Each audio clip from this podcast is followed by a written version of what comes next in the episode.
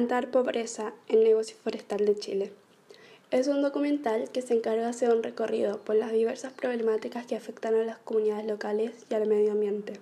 También muestra cómo una actividad llamada crecimiento económico a nivel país, la segunda después del cobre, produce más daños que beneficios para la comunidad local. Escasez de agua, accidentes laborales, presos políticos, contaminación ambiental son uno de los ejemplos. Esto nos lleva a plantearnos ¿Qué es lo que nosotros consideramos riqueza? Sí, suben los índices de crecimiento económico, pero perdemos nuestros alimentos, nuestra salud, nuestro tiempo. ¿Es eso digno de ser llamado riqueza? ¿Riqueza para quién? Es por eso que hoy les voy a hablar sobre todo lo relacionado con la producción silvícola o más conocido como producción forestal. ¿Qué es y cómo funciona? La producción forestal es el manejo científico de bosques para la producción de bienes y servicios. De esta práctica se obtienen beneficios relacionados con los bienes tangibles, como la madera, el carbón vegetal y alimentos. Entre estos beneficios se encuentra la producción de oxígeno, la conservación del suelo, el agua limpia. La práctica derivada de esta actividad se conoce comúnmente como reforestación no obstante, la reforestación hace referencia a la acción de repoblar con árboles en zonas en donde en un pasado histórico hubo presencia de árboles. Por tanto, es necesario señalar que dentro de la producción forestal no solo se incluyen las acciones destinadas a la reforestación, sino también a la forestación, entendiéndose esta como la acción de poblar con árboles zonas que nunca han contado con un área forestal. En la perspectiva histórica, los bosques siempre han estado vinculados a asentamientos humanos en cuestiones tan elementales como refugio, calefacción y alimentación, así como aspectos culturales y simbólicos. Desde la conquista española se verifica un proceso de destrucción de los bosques mediante talas masivas, con fines productivos, principalmente agrícolas, ganaderos y mineros. Los efectos económicos, sociales, laborales y ambientales de este proceso derivaron en la necesidad de regular la explotación de los bosques, repoblar los terrenos y generar las condiciones para crear un recurso forestal que pudiese utilizarse con fines productivos.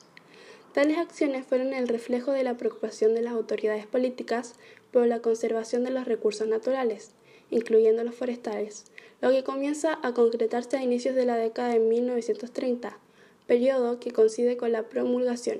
En el año 1931, el Decreto Supremo número 4363, más conocido como Ley de Bosques. En el contexto de la implementación de un modelo de desarrollo basado en la industrialización del país, se creó la Corporación de Fomento de la Producción, llamado o más conocido como Corfo, en el año 1939. Además, impulsados por el Estado, se agregarían en años posteriores la creación de las escuelas de ingeniería forestal en las universidades de Chile y Austral de Chile, el Instituto Forestal, conocido como INFOR, y finalmente la Corporación de Reforestación, antecesora de la actual Corporación Nacional Forestal, más llamada como CONAF, creada para promover el desarrollo integral del sector forestal chileno todo lo anterior ha dejado en evidencia el rol asumido por el Estado con una participación proactiva y comprometida de los agentes privados, productivos y sociales vinculados a la actividad. Durante el primer trimestre del 2020, las exportaciones forestales chilenas totalizaron 1.139 millones de dólares, lo que representa disminuciones de un 77,1% en relación al igual trimestre del año 2019 y de un 28,6% respecto al valor exportado durante el trimestre del año 2018, según cifras del Instituto Forestal de Chile. En cuanto a efectos del coronavirus, el director ejecutivo de Infor, Fernando Raga Castellanos, explicó que la pandemia es una poderosa razón para profundizar la caída de exportaciones debido a muchos mercados han cerrado sus fronteras, incluyendo los principales compradores de productos forestales chilenos. China y Estados Unidos, los dos líderes del ranking. De todos modos, hoy el sector forestal contribuye al 2,1% del PIB nacional y el 9,1% del total de exportaciones. Genera 121.000 empleos directos y cerca de 180.000 empleos indirectos, lo que suma más de 300.000 personas que se empeñan trabajando y desarrollan sus vidas en torno al sector. Sin embargo, diversas instituciones explican que aproximadamente el 70% de la madera que sale de una cosecha va a procesos industriales forestales que también devuelven el carbono a la atmósfera. De todos modos, el jefe de la Unidad de Cambios Climáticos y Servicios de la CONAF no hace nada al respecto, ya que afirma que las plantaciones no se hicieron con el fin de mitigar el cambio climático, sino bien al económico.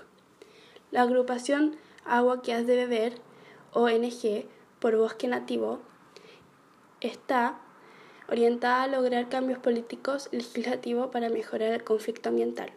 Por último, se requiere de leyes más claras que beneficien a pequeños propietarios para recuperar sus bosques nativos. Finalmente, me gustaría agregar una pequeña reflexión. La agricultura, que incluye la producción forestal, es la actividad de mayor importancia económica de casi todos los países de la subregión y genera un gran porcentaje de PIB. Sin embargo, este sector atraviesa una crisis en los últimos años y que exige adoptar acciones inmediatas, tales como que cada país pueda contar con políticas macroeconómicas que favorezcan y promuevan la actividad agroalimentaria, que se mejoren los términos de intercambio entre los países, que los países más avanzados eliminen los regímenes de subsidio a su sector agrícola para mejorar la competitividad de los países subregionales en los mercados mundiales que se mejoren los niveles actuales de bajas de la productividad y la rentabilidad, que se dispongan de recursos financieros en las condiciones favorables para fomentar las inversiones sociales y públicas. Sin embargo, la nueva dinámica que se impone es tratar de construir un Estado para enfrentar los desafíos de la sociedad, y que además de garantizar el cumplimiento de los contratos económicos, debería ser lo suficiente profesional para asegurar derechos sociales tales como no tener escasez de agua en las comunas más afectadas y evitar lo más posible la contaminación ambiental. Además, evitar la competitividad de cada uno de los países en los escenarios internacionales. Muchas gracias por su atención y por haber escuchado.